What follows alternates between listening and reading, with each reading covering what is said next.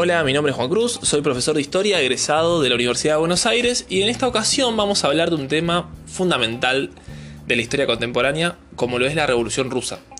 Para muchos es el hecho más importante del siglo XX por diversas razones.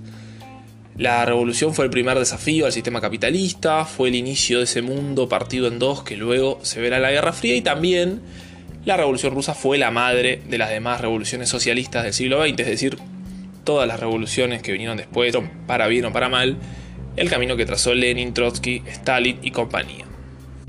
El día de hoy vamos a centrarnos en los primeros años de la revolución, buscando comprender las características generales de la Rusia zarista, cómo lograron los bolcheviques hacerse del poder, cómo llevaron a cabo los primeros años de gobierno intentando construir el socialismo en materia económica, en materia política y por último contrastar diferentes posturas acerca de la burocratización de la revolución que es siempre la acusada de ser el factor que terminó de obstruir el desarrollo de una verdadera sociedad socialista.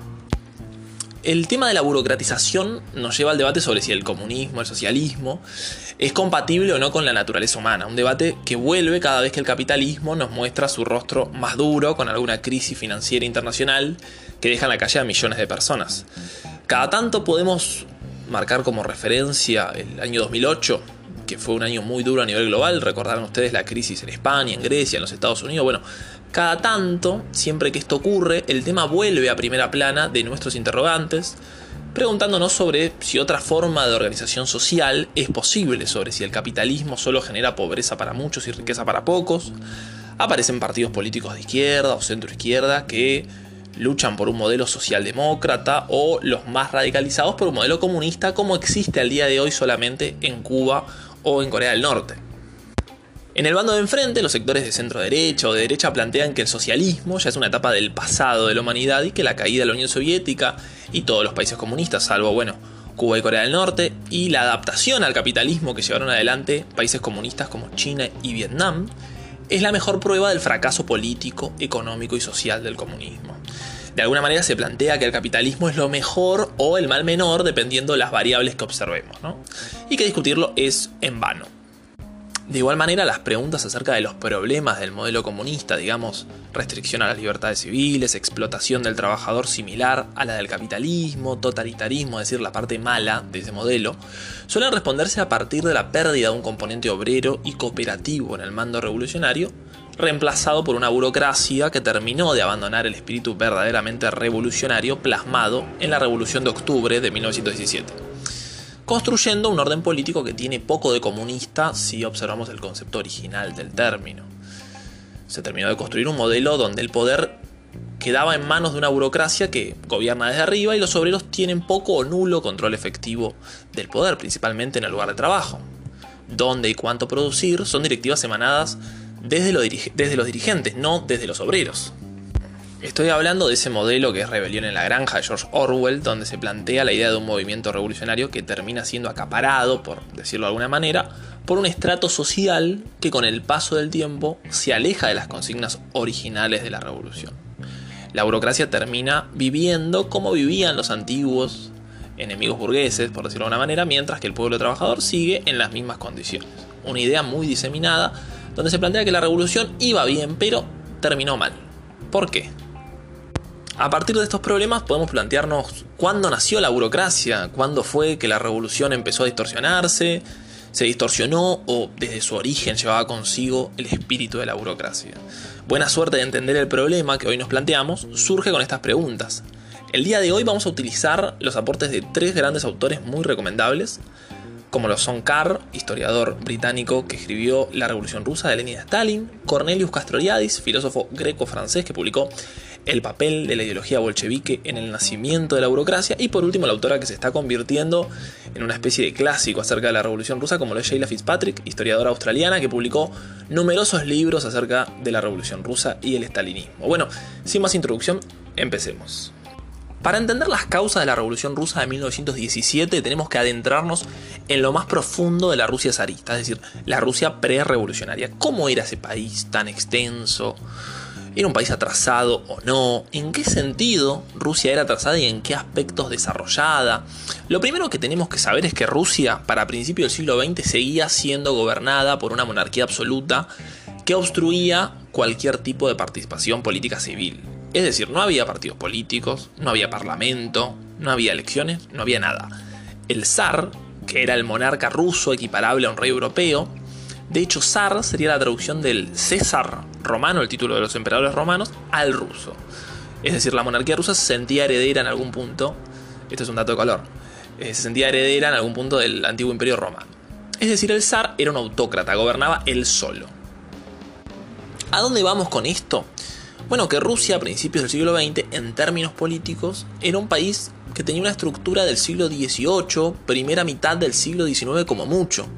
A comparación de Europa Occidental, donde las monarquías y los estratos sociales dominantes del antiguo régimen, es decir, la nobleza y el clero, habían perdido la soberanía, el poder político en manos del pueblo, en Rusia esto no había ocurrido. Mientras que en Inglaterra, Alemania, Francia ya tenían representación política electoral, es decir, dependiendo cada caso. La ciudadanía, eh, sectores de ella, el voto no era universal, pero bueno, había acceso al voto y personas ajenas a la nobleza podían acceder a cargos políticos. En Rusia, en cambio, el control del país seguía dependiendo de las decisiones del zar. Y el control político estaba en manos de los nobles. En este sentido, en el sentido político, Rusia era un país atrasado. Ustedes me preguntarán, bueno, ¿por qué pasaba en esto? ¿Eran los nobles rusos más malos que los nobles de Europa Occidental? No. Las causas de este atraso, por llamarlo de alguna manera, se debían a que, mientras que en Europa Occidental los efectos de la revolución industrial habían transformado la estructura política social para mediados del siglo XIX, con las revoluciones de 1848, en Rusia no había revolución industrial. Es decir, a lo largo del siglo XIX la sociedad rusa mantenía su aspecto tradicional. Los nobles eran dueños de las tierras y los campesinos las trabajaban. De hecho, la servidumbre de los campesinos rusos había perdurado hasta 1861, mientras que en Europa continental, en Europa occidental, perdón, la servidumbre había terminado de erradicarse mucho antes. Los que más demoraron en hacerlo, como el Imperio Austrohúngaro, abolieron la servidumbre en 1848 para que nos demos una idea del atraso político que tenía Rusia. Los partidos políticos en Rusia igualmente existían, eran ilegales, pero existían, porque a partir del siglo XIX, a partir de la segunda mitad del siglo XIX, en Rusia empieza a desarrollarse la industria, y con ella había surgido una élite educada conocida como la inteligencia, dentro de los cuales había un grupo conocido como los populistas, quienes reivindicaban el papel del campesino, del campesinado histórico de Rusia como un elemento fundante de la tradición del país. Idealizaban al campesino, al mismo tiempo que rechazaban los avances de la industrialización por los efectos nocivos que tenían en el tejido social que ellos idealizaban. Es decir, no querían un país de obreros en las ciudades, sino un país de campesinos fuertes y orgullosos en el campo. Querían mantener aspectos del orden social pero mejorado es decir, mejorar las condiciones de vida de los campesinos. Imagínense cómo serían las condiciones de vida de un campesino ruso en el siglo XIX, de mala a muy mala. Entonces los populistas reivindicaban a los campesinos y pretendían conseguir mejores condiciones de vida para ellos. Pese a la quietud original del país, Rusia vivió un crecimiento económico acelerado desde 1890. Es decir, a finales del siglo XIX, algunos capitalistas europeos que tenían fábricas en sus países de origen pensaban como una buena idea expandirse hacia un nuevo país abriendo fábricas y ganando nuevos mercados. ¿no?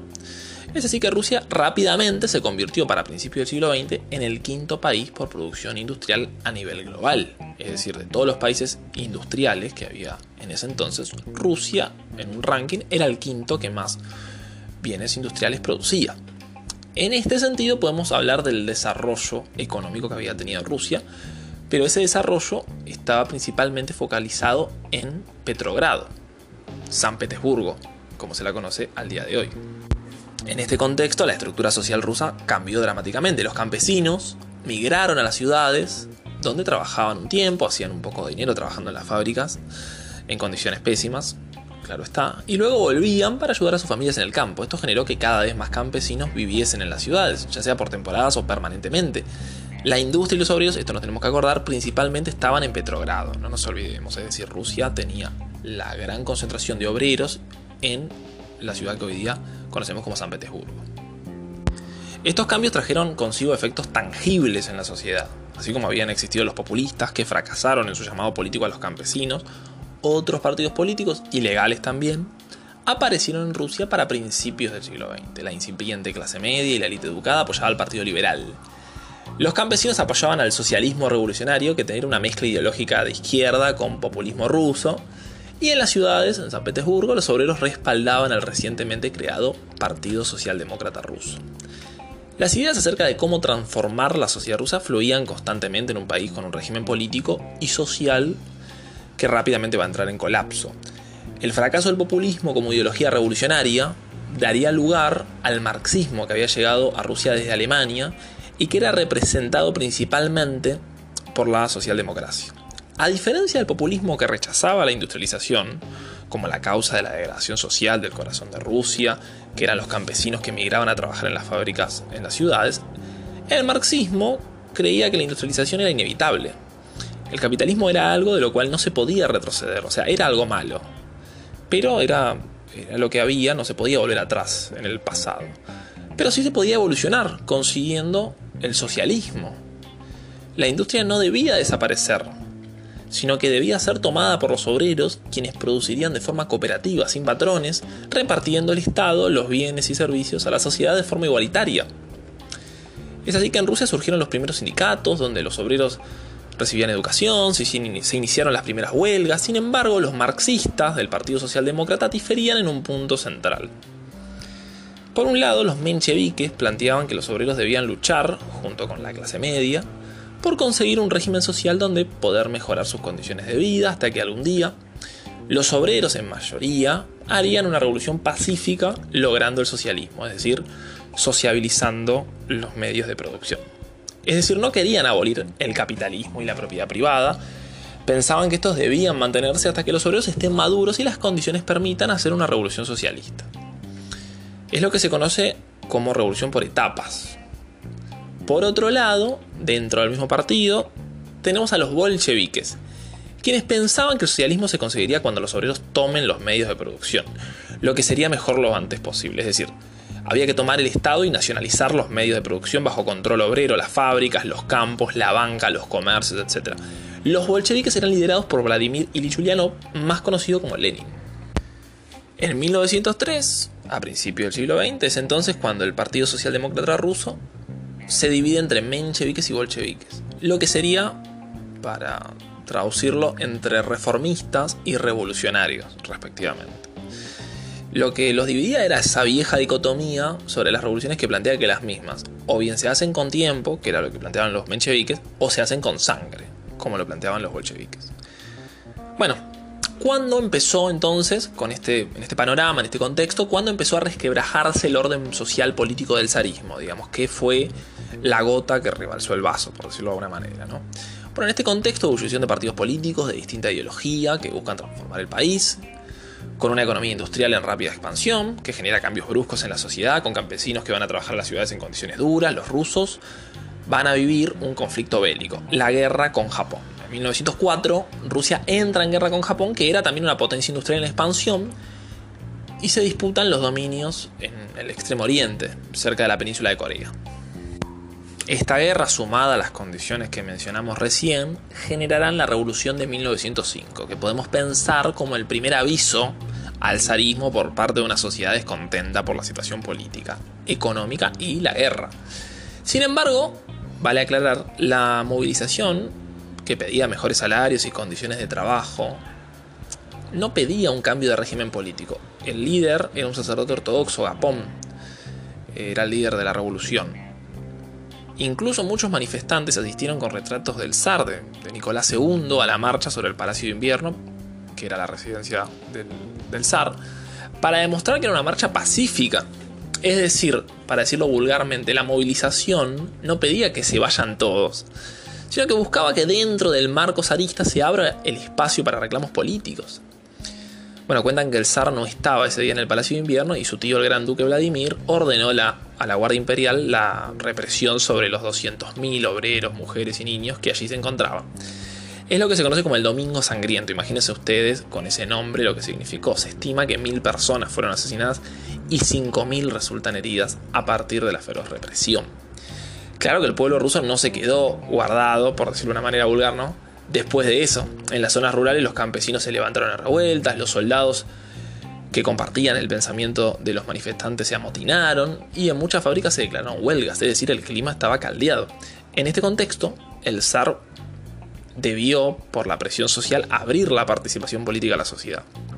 Con un parlamento conocido como la Duma, que trajo la, legalización de los partidos políticos y derechos civiles como la libertad de prensa. Es decir, Rusia se convertía, al menos nominalmente, en una monarquía constitucional como las que existían en Europa Occidental. Estamos hablando de 1905. Ustedes imagínense lo que demoró el pueblo ruso en poder decir lo que pensaba o quería expresarlo políticamente. Sin embargo, la Duma, rápidamente por diferentes métodos electorales y trabas impuestas del Poder Ejecutivo, quedó reservada para los nobles y con muy poca presencia de los partidos políticos que se movilizaban por cambios, es decir, liberales, social revolucionarios, socialdemócratas dentro de esto, mencheviques y bolcheviques, tenían poca voz dentro del Parlamento. Pese a todo, pese a todo esto que estamos hablando, el zarismo salió airoso de esta revolución pudo recomponerse políticamente y aunque las condiciones de vida de la mayoría, de los obreros y de los campesinos, seguían siendo pésimas y los partidos políticos no tenían ninguna representación real, el régimen se sostuvo. Por ahora, claro está. En este contexto, el zar buscará una recuperación económica que aleje las protestas, el clima de ebullición social. Para ello, el Estado buscó desarticular, por ejemplo, las aldeas campesinas para formar un propietario capitalista en el agro ruso el agro ruso, digamos, era la parte en, economía, en la parte económica. Si las ciudades eran las más desarrolladas, el campo ruso era el más atrasado. A su vez, apeló al endeudamiento externo y a la inversión extranjera para expandir la industria. Sin embargo, bueno, pese a que esto le salió bien, es decir, la industria creció, el tiro le salió por la culata, porque cada vez había más campesinos que iban a las ciudades a trabajar en las industrias, lo que naturalmente aumentaba el proletariado industrial, lo que generaba más obreros que seguían viviendo en condiciones pésimas. Es así que surgiría una forma de expresión política que cambiaría para siempre a la sociedad rusa, el Soviet. ¿Qué era el Soviet? Bueno, era una asamblea de trabajadores que se daban en fábricas, en las aldeas campesinas, en los regimientos militares, donde se debatía de política y se planificaba una lucha, un plan de lucha respecto a un tema especial.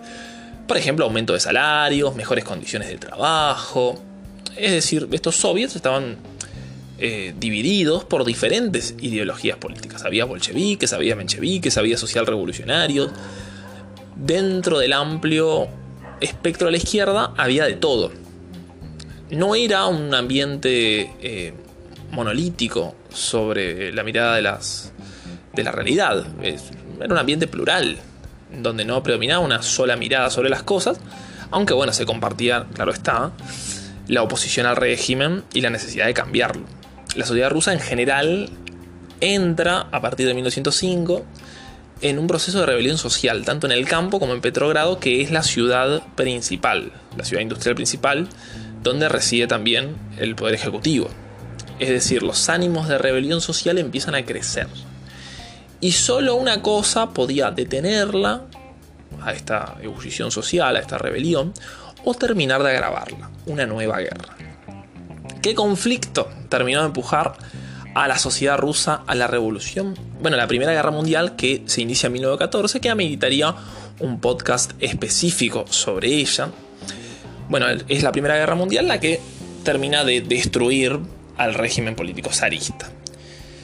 ¿Qué efectos, nos debemos preguntar, tuvo la guerra en Rusia? Bueno, en general salvo Lenin y los bolcheviques, la mayoría estaba a favor de la guerra. ¿Por qué? Me dirán ustedes, bueno, por una cuestión de patriotismo, de nacionalismo. Entra Rusia en guerra y el régimen consigue apoyo. Rusia se enfrenta a Alemania, entonces este, el consenso general es, bueno, vamos a ganarle a los alemanes. Los bolcheviques, los bolcheviques, en cambio, se manifestaban en contra de la guerra porque lo que planteaban desde el marxismo, claro está, es que ponía a obreros de cada país a matarse con obreros de otro país obreros rusos matándose con obreros alemanes, mientras que los capitalistas y los monarcas de esos países ganaban o perdían beneficios. Los bolcheviques llamaban a la unión de todos los obreros del mundo contra los capitalistas, sin importar las diferencias nacionales, porque para el marxismo hay solo dos clases de hombres, los que trabajan y los que viven del trabajo ajeno. Las naciones son solo ficciones lideradas por los que viven del trabajo, es decir, por las burguesías. Sin embargo, como ustedes podrán imaginar, ese entusiasmo original a favor de la guerra empieza a apaciguarse. La guerra no termina, las derrotas en el frente de batalla se suman, en general se empieza a recriminar esto a la nobleza, a los militares, al zar.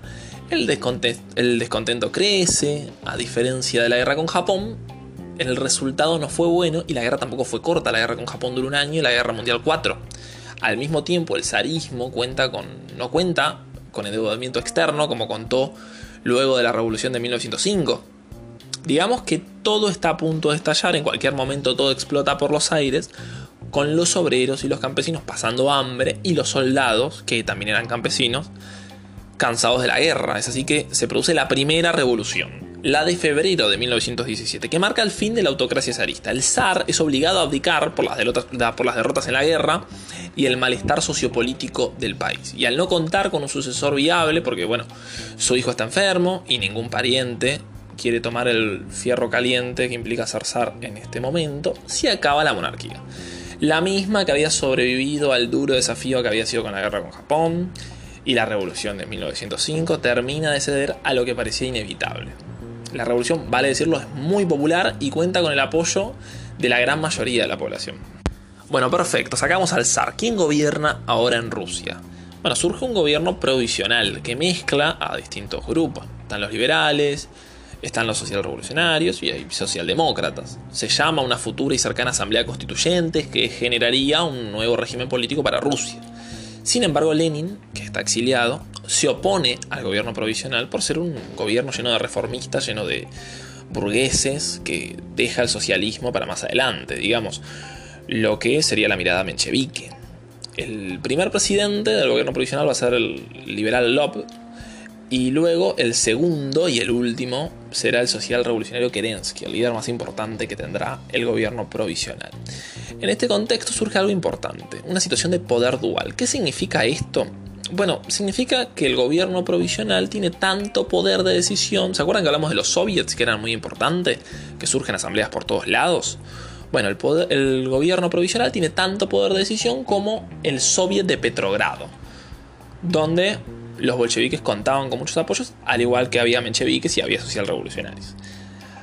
Es decir, había una situación de dos polos de poder que, digamos, compartían de alguna manera ese poder y en esta situación de crisis es como una especie de balanza que no se termina de inclinar para ningún lado. Pero bueno, lo que va a pasar es que así como el gobierno no sale de la guerra, que era un reclamo de gran parte de la sociedad, progresivamente el soviet empieza a sumar apoyo. Los bolcheviques que estaban en contra de la guerra, que eh, querían un cambio total del sistema, empiezan a sumar apoyo. Al mismo tiempo que el gobierno provisional empieza a perder el poco apoyo o fuerza que tiene porque empieza a dejar de lado los reclamos obreros salvaguardando el orden y la propiedad de la sociedad capitalista. Bueno, ¿qué oponía entonces al gobierno provisional y al soviet de Petrogrado? Esto es importante. Bueno, el primero está principalmente compuesto por socialrevolucionarios, mencheviques y liberales, reformistas de izquierda y liberales burgueses, que lo que pretenden es formar un nuevo orden político republicano democrático donde se conserve la propiedad privada al mismo tiempo que se mejoren las condiciones de vida de la población.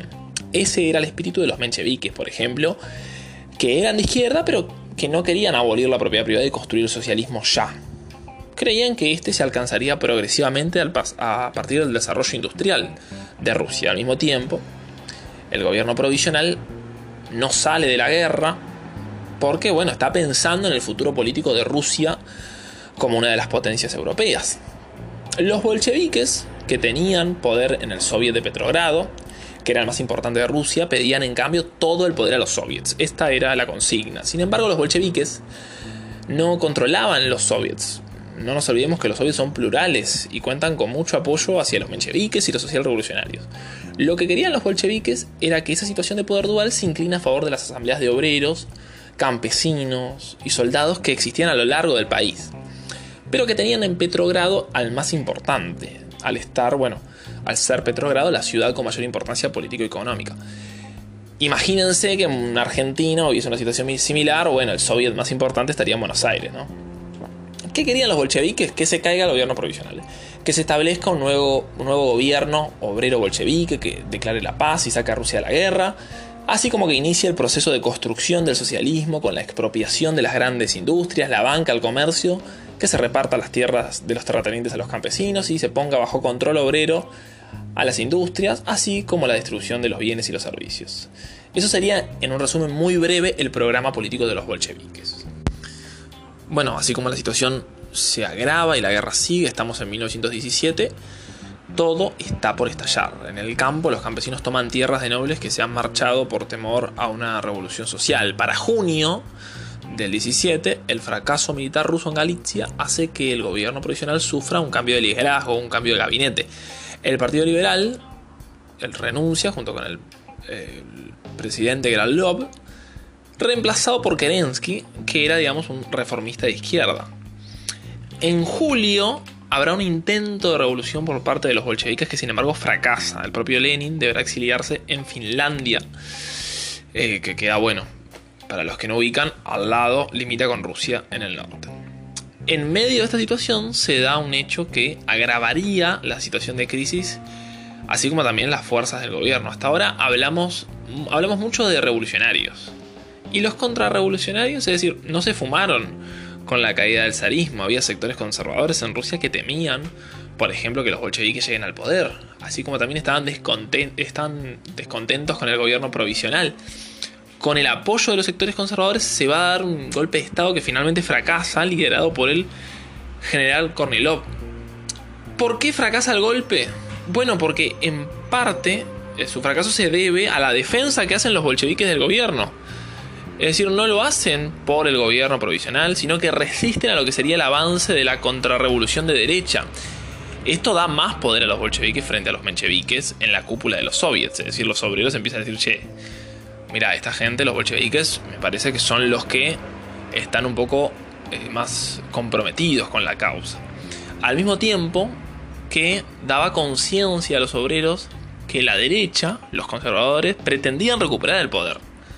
Y que había que defenderse militarmente, porque si Kornilov hubiese llegado al poder, se hubiese reinstaurado prácticas similares a las del zarismo. Es así que los bolcheviques suman progresivamente más apoyo por parte de los obreros. Es un golpe de Estado de derecha lo que de alguna manera termina reforzando a la extrema izquierda. El 31 de agosto los bolcheviques ganan las elecciones del Soviet de Petrogrado y el 5 de septiembre en el de Moscú, frente a los mencheviques y los social revolucionarios. Es entonces cuando los bolcheviques consiguen, si se quiere, esa fuerza necesaria para intentar una revolución que logre mejores resultados que las jornadas de julio. El 24 de octubre la, sublevación se da en Petrogrado, sede del gobierno provisional, que estaba en el Palacio de Invierno. El 25 finalmente triunfa, casi sin resistencia armada. La revolución rusa acaba de ocurrir. Vale aclarar, la revolución para los bolcheviques, porque para los mencheviques lo que hubo fue un golpe de Estado. Octubre, la revolución de octubre para los mencheviques que estaban en el gobierno, para los socialrevolucionarios, fue un golpe de Estado, dice llanamente. Los bolcheviques no son mayoría.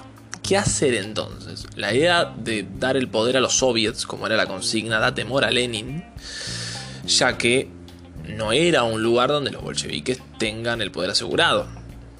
Habían ganado en Petrogrado y Moscú, pero a nivel nacional había mucho control de los mencheviques y los socialrevolucionarios. El nuevo gobierno lo va a asumir Lenin y Trotsky ocupa el Ministerio de Relaciones Exteriores. En noviembre, las elecciones para consagrar una asamblea constituyente, esa asamblea constituyente que, se había planteado desde la Revolución de Febrero, da por segundo lugar a los bolcheviques, quienes ganan en Petrogrado y Moscú. Sin embargo, los socialrevolucionarios ganan en las aldeas campesinas. Podemos entender el escenario a partir de esta dicotomía. Los campesinos no eran bolcheviques, preferían otro tipo de expresión política revolucionaria mientras que los obreros, que en el fondo eran campesinos que habían migrado recientemente a las ciudades, apoyaban a los bolcheviques. ¿Qué hacen entonces los bolcheviques? Bueno, deciden suprimir la asamblea en nombre del proletariado, argumentando que ellos no gobernaban para todos los habitantes de Rusia, sino solamente en nombre de los trabajadores. Se inicia lo que Engels había llamado la dictadura del proletariado. Sin embargo, los bolcheviques tienen un gobierno débil, no, podían controlar el campo ruso y las regiones alejadas del imperio.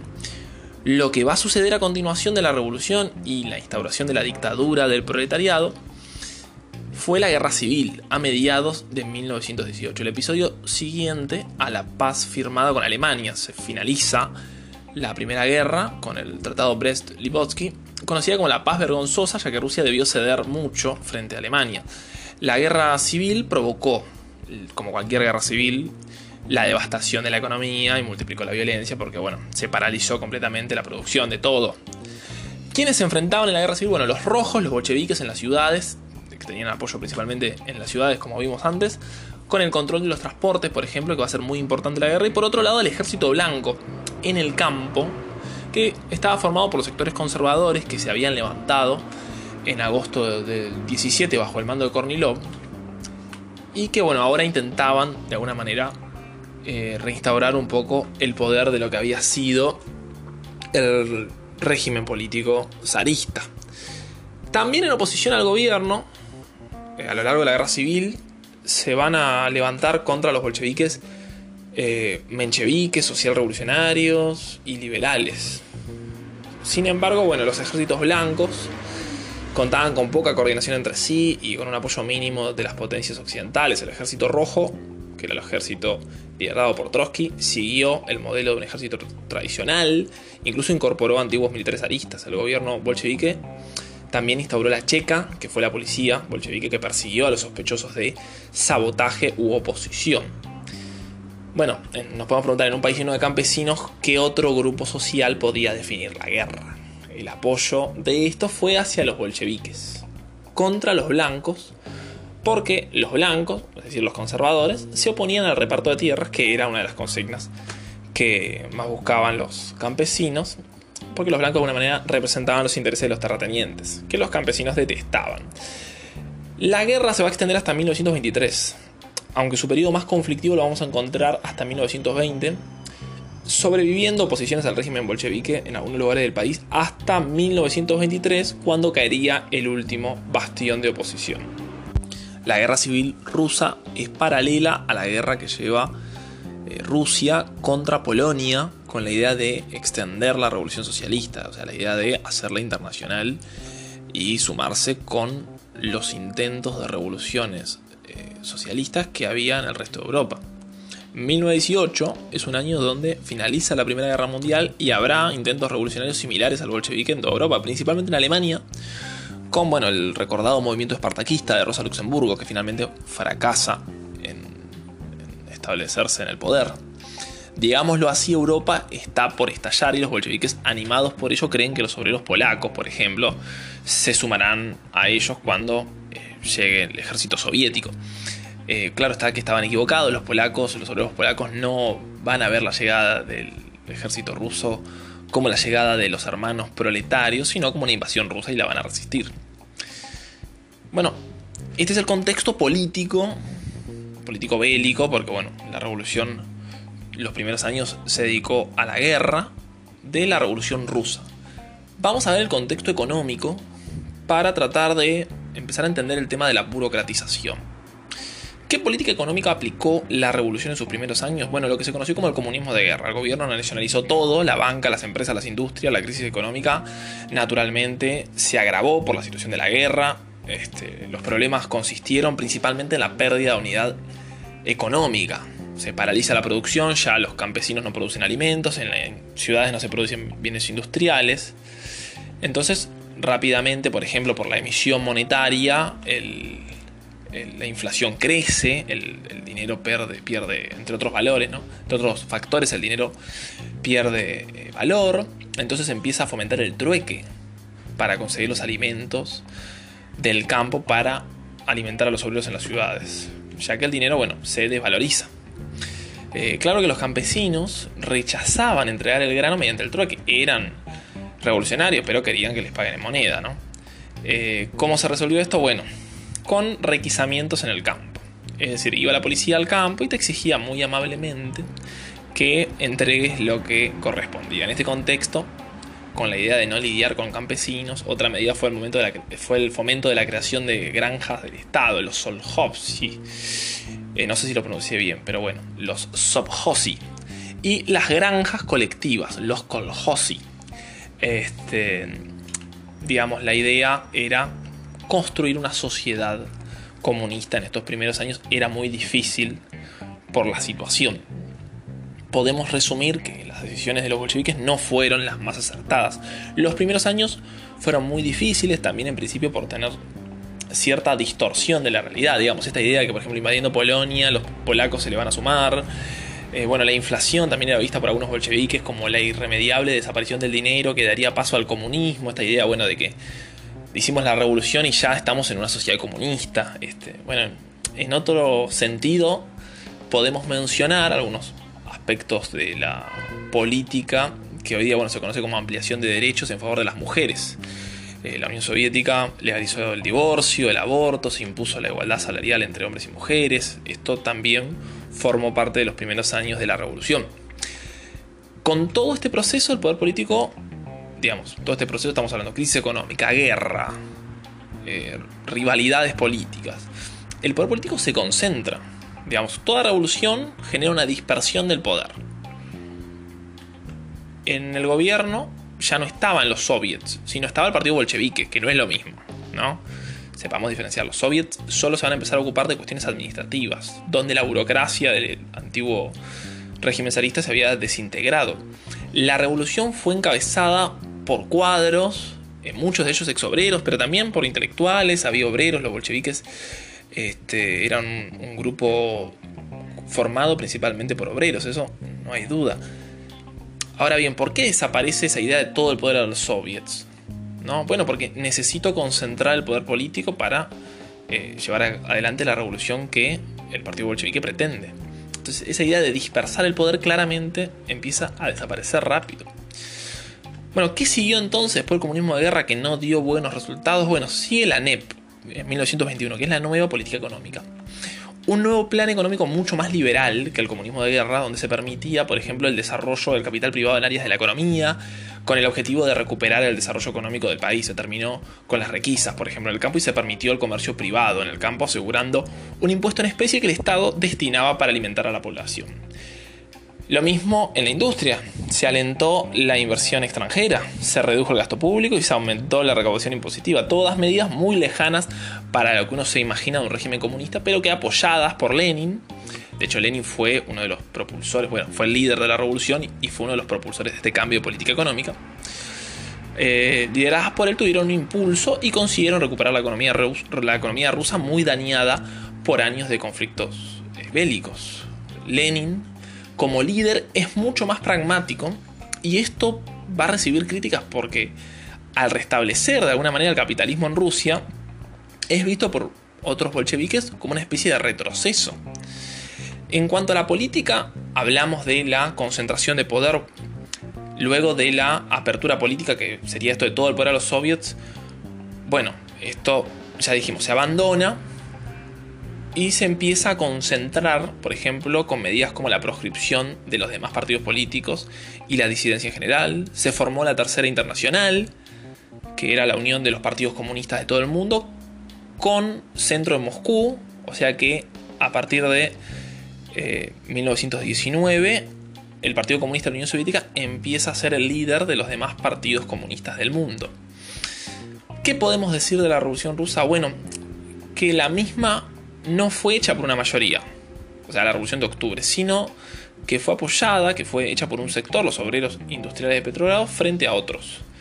A su vez, hay autores como Fitzpatrick que plantean que la verdadera revolución no es octubre, sino es la de febrero, que fue mucho más popular y amplia en cuanto a apoyos, principalmente por la pluralidad ideológica que había.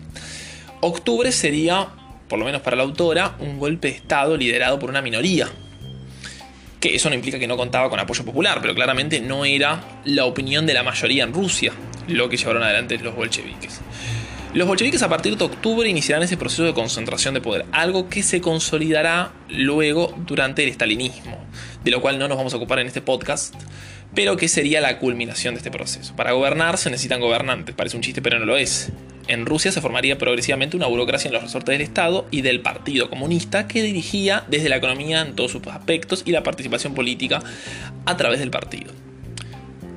La pregunta es, ¿cómo una revolución obrera, porque fue hecha por obreros, termina consolidando un régimen gobernado por una burocracia? Porque si de algo no podemos dudar es que la revolución fue hecha por obreros, también por intelectuales, pero principalmente por obreros esto llevaría a cabo huelgas contra el gobierno bolchevique. Digamos, empieza a parecer una oposición obrera por izquierda al régimen bolchevique. Que esta oposición fue aplastada por los bolcheviques. Por ejemplo, el levantamiento militar de Kronstadt de 1921, donde marinos izquierdistas se levantaron contra el gobierno. Todos los levantamientos, huelgas de izquierda contra la política bolchevique fueron aplastados por Lenin Trotsky, porque se consideraban los verdaderos portavoces del proletariado. Y bueno, estas derrotas del propio proletariado, porque eh, los levantamientos, la oposición obrera formaba parte de la clase obrera que había formado parte de la revolución y que el régimen bolchevique empezó a aplastar para consolidar su modelo de revolución. Este fenómeno es visto por Castoriadis como el triunfo de la burocracia. Digamos, serían Lenin y Trotsky los que de alguna manera en el camino para que después venga Stalin.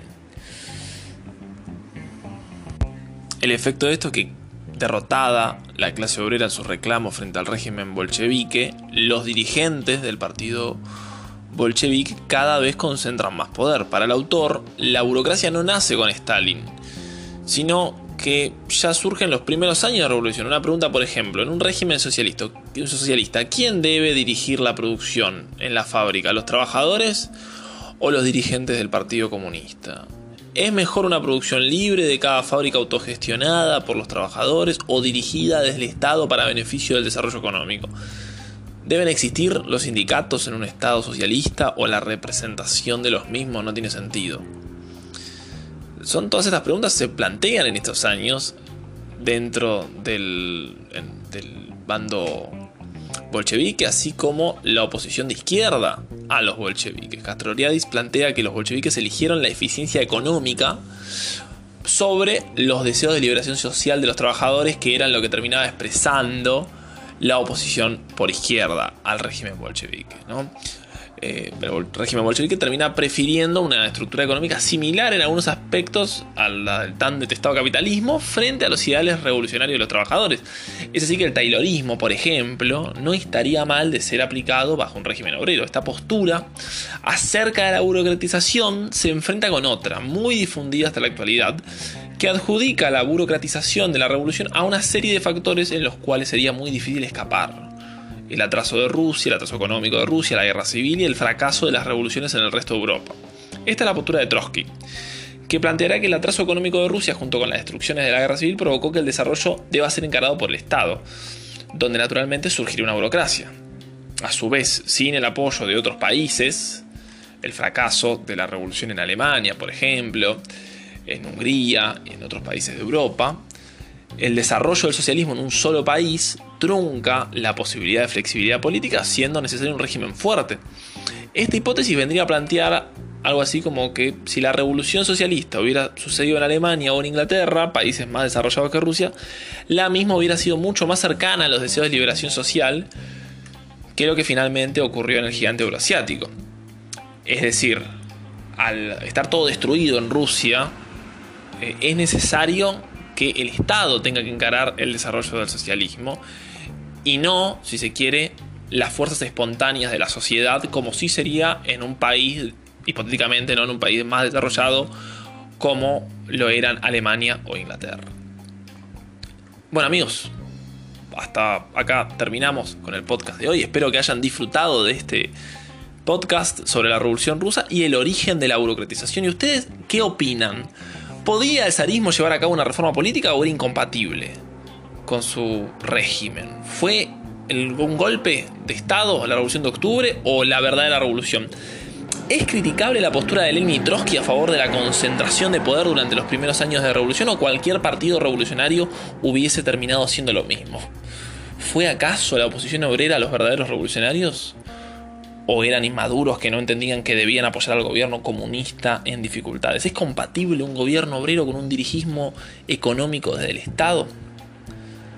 Desde estos años en adelante vendría, bueno, luego el estalinismo, donde el régimen soviético, que sería después imitado por, por el resto de los países comunistas, conseguiría, a partir del las políticas implementadas por Stalin un desarrollo económico asombroso, dejando de lado, claro está, los deseos de liberación social de los trabajadores. A partir de allí, la Unión Soviética se convertiría en una potencia, llevando su modelo al resto de los países socialistas, compitiendo por el dominio del mundo con los mismísimos Estados Unidos de América. Pero eso, claro está, es otra historia.